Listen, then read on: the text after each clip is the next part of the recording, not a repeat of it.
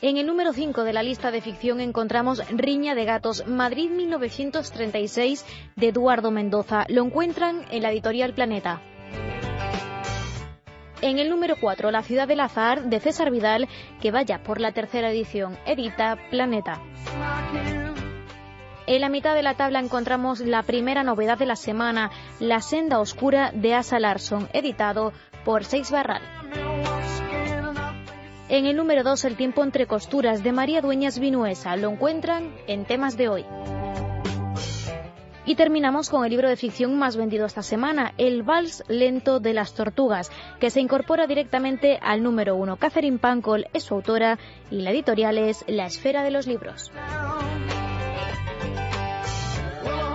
En el número 5 de la lista de no ficción encontramos esta semana Los días de gloria de Mario Conde. La editorial es MR. El puesto número 4 es para Pierre Ducan y su libro No consigo adelgazar, edita integral. En el número 3, La masonería de César Vidal, que a punto está de sacar a la venta la tercera edición. Lo encuentran en la editorial Planeta.